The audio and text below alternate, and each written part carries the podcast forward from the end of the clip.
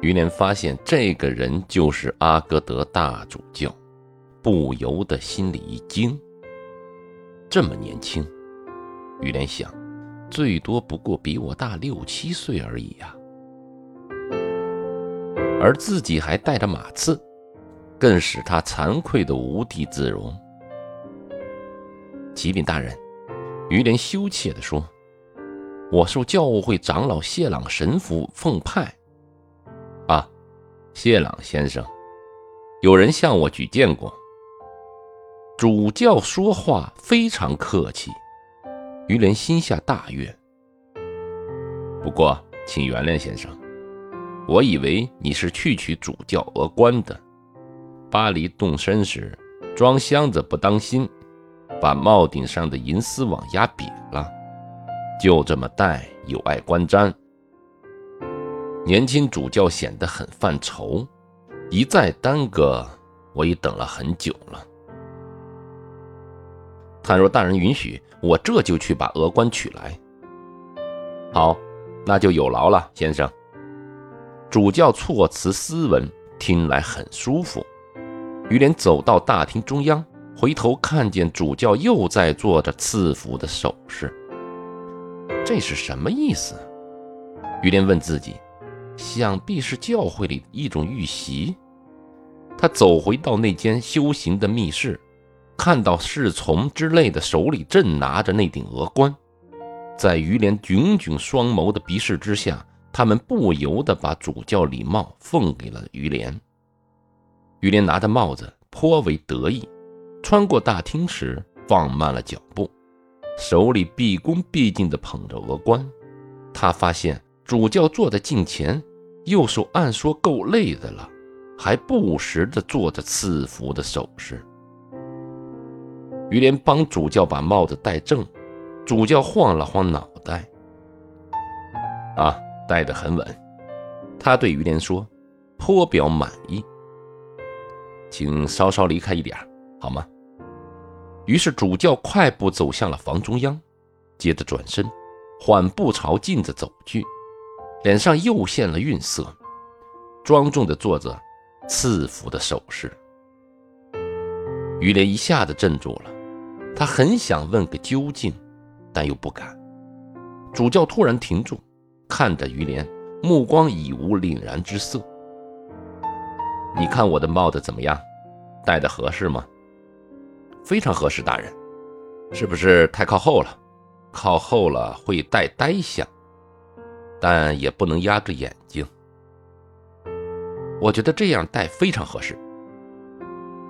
王上见惯了年高德勋、老持沉重的教士，所以特别因为我的年纪。不要造成举止扶扬的印象。主教开始一面走去，一面频频做大幅度的动作，显而易见，他是在演习赐福的礼仪呀。于连终于下了个肯定的结论。过了一会儿，主教说：“现在一切俱妥，先生，请速去通知教务会长老及其他各位。”少顷。谢朗先生带着两位年事最高的神父，从一扇雕饰繁复的大门进来。这扇门，于连原先倒没有看到。主教缓缓地穿过了大厅，走到门槛前，随行的教士便列班成行。乱腾一阵之后，行列开始前进，同时唱起了赞美诗。主教走在最后。介于谢朗先生与另一位年高的神父之间，作为谢朗神父的随员，于连欠的身子挤到了主教大人的身旁。一行人沿着布雷修道院长长的甬道走去，尽管外面的阳光亮得晃眼，甬道里却又阴又潮。最后，终于走到了内院口的柱廊。于连见白竹银台华丽缤纷。不觉得惊叹不已。主教的年轻有为，激起了于连的雄心壮志；主教的温文尔雅，又博得了于连的无上欢心。这种礼数与特瑞纳先生精心作意的客气不可同日而语。于连心里想：越是接近社会的上层，越能见到文雅的风度。主教一行人从侧门进入教堂，突然一声巨响，震得古教堂拱顶里隆隆之声不绝于耳。于连以为要塌下来了，原来还是那尊小炮，由八匹快马刚拖到，炮手立刻架好，一分钟之内连发了五炮，好像是普鲁士官兵就在面前一样。不过。庆典的炮声，于连已入耳不闻，也不再想拿破仑及其武功。年纪轻轻就当了阿格德大主教，他心里想：但阿格德在哪儿呢？年俸有多少呢？说不定有二三十万吧。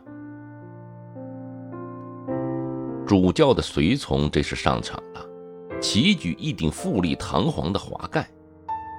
谢朗先生抓过了一根撑杆，交由了于连请着。主教在华盖下站定。平心而论，其容色形止堪称老成，于连大为赞赏。王上终于驾到了，于连得以近处一瞻帝王的威仪，自感鸿福不浅。主教致长长的颂词，当然。也没忘了捎带一点诚惶诚恐之意，对王上寓意显得毕恭毕敬。主教与国王互自送达之后，国王便置身于华盖之下，然后跪向祭坛旁的拜垫上，虔诚至极。唱诗班后面是神职人员的祷告席，高出地面两级。于连坐在下面一级台阶上，靠近谢朗先生的脚边。这时，齐声颂唱感恩之词，香雾缭绕，枪炮齐鸣，乡民都陶醉在虔诚与欢乐之中。这样的一天，足以抵消雅各宾派报纸三个月的宣传。于连离王上只有六步之遥，见国王正一片至诚之心在祷告。他第一次注意到一个目光很有神的小老头，身上的礼服几乎没有繁缛的刺绣，但在简素的服饰上配有一条天蓝色的熏兽。他紧邻国王，比其他大臣都近。那些亲贵重臣衣服上铺金绣银之盛，按于连的说法，简直连料子都给遮掉了。稍后。于连才得知，此人便是特拉莫尔先生。侯爵大人大概不会像一位英俊的主教那样彬彬有礼吧？于连暗想。哎，当了教士，人才能变得和善明达，不是说王上来瞻仰遗骨的吗？圣克莱芒会在哪里呀？怎么没看到呢？身旁的一个小教士告诉他：“令人敬仰的遗骨奉安在大堂的顶部，供在灵堂内。灵堂是怎么回事呢？”于连想，但他不愿多问。凡君主莅临瞻仰，按礼节一致，主教一般不必有议事司铎伴随。但阿格德大人上灵堂去时，招呼了一下谢朗神父。于连也就大胆地跟上去了，爬上了长长的一道楼梯，才见到小小一扇正门。不过哥特式的门框倒镀得金碧辉煌，像是日前才完工的。门前跪着二十四位少女，据出身于维利耶的世家。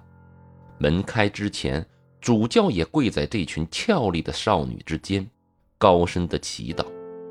其漂亮的花边。动人的风采，年轻而和悦的相貌，令少女们看都看不足。见此情景，于连连最后一点理智也失去了。此刻，他真可以为捍卫宗教裁判而舍身拼命，而且的确是心悦诚服的。门突然开了，只见小小的灵堂灯烛辉煌，祭坛上点着上千支白烛，分成了八排。各排之间花树成行，圣殿门口香雾缭绕，点的都是极品的线香。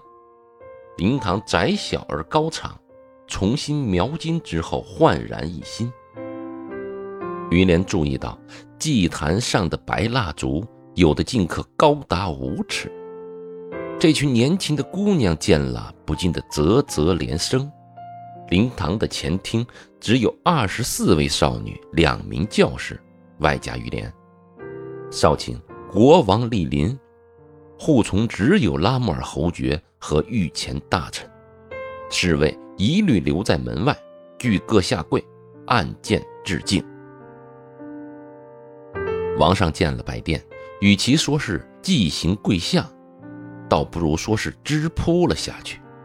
于连身子贴着途经门面，只有这个时候，才从一位少女的玉臂下窥见了圣克莱芒动人的塑像。雕塑藏于祭坛之下，身披罗马年轻士兵的服饰，颈上有一道很宽的伤口，鲜血好像还在流淌，真可谓极造诣之盛世。林中的眼微微合拢。满含感恩之情，一撮刚长出来的短须，装点着那张可爱的嘴巴，嘴巴呈半开半闭之状，好像还在默默的祈祷。于连身旁的少女看了以后，热泪盈眶，一滴泪珠正好滴在了于连的手臂上。祈祷的那一刻，庄严肃穆，方圆十里之内，各村各镇。钟声四起，远远传来，隐隐可闻。阿格的主教请求国王允其致辞。主教言简意赅，异常动人。年轻的信女，你们目睹当今最伟大的君王，跪在万能之主的仆人面前，此情此景，应当铭记在心，永生不忘。主的仆人。受尽迫害，被杀身亡。如你们所见，圣克莱芒的伤口还在流血，但从天国传来了捷音。你们会永远铭记今时今刻，你们将痛恨异端邪说，永远忠诚于主吧，忠诚于伟大仁慈、法律无边的主。辞毕，主教站起身来。威严逼人，你们能许诺否？有若得到神事，他伸出前臂问道：“我们许诺。”姑娘们涕泪连连，齐声回答：“我仅以法力无边的天主名义，接纳尔等的许诺。”主教用高亢的声音加了一句：“盛典到此结束。”王上格外恩准，凡陪同进灵堂的少女，各赐有大红缎带一条，上绣“万世辟邪，永生敬神”的字样。特拉穆尔先生则赏了乡民葡萄酒一万瓶儿。自由党人找到了一个由头，入夜在威利耶张灯结彩，灯火辉煌，似乎强过保王党。百倍。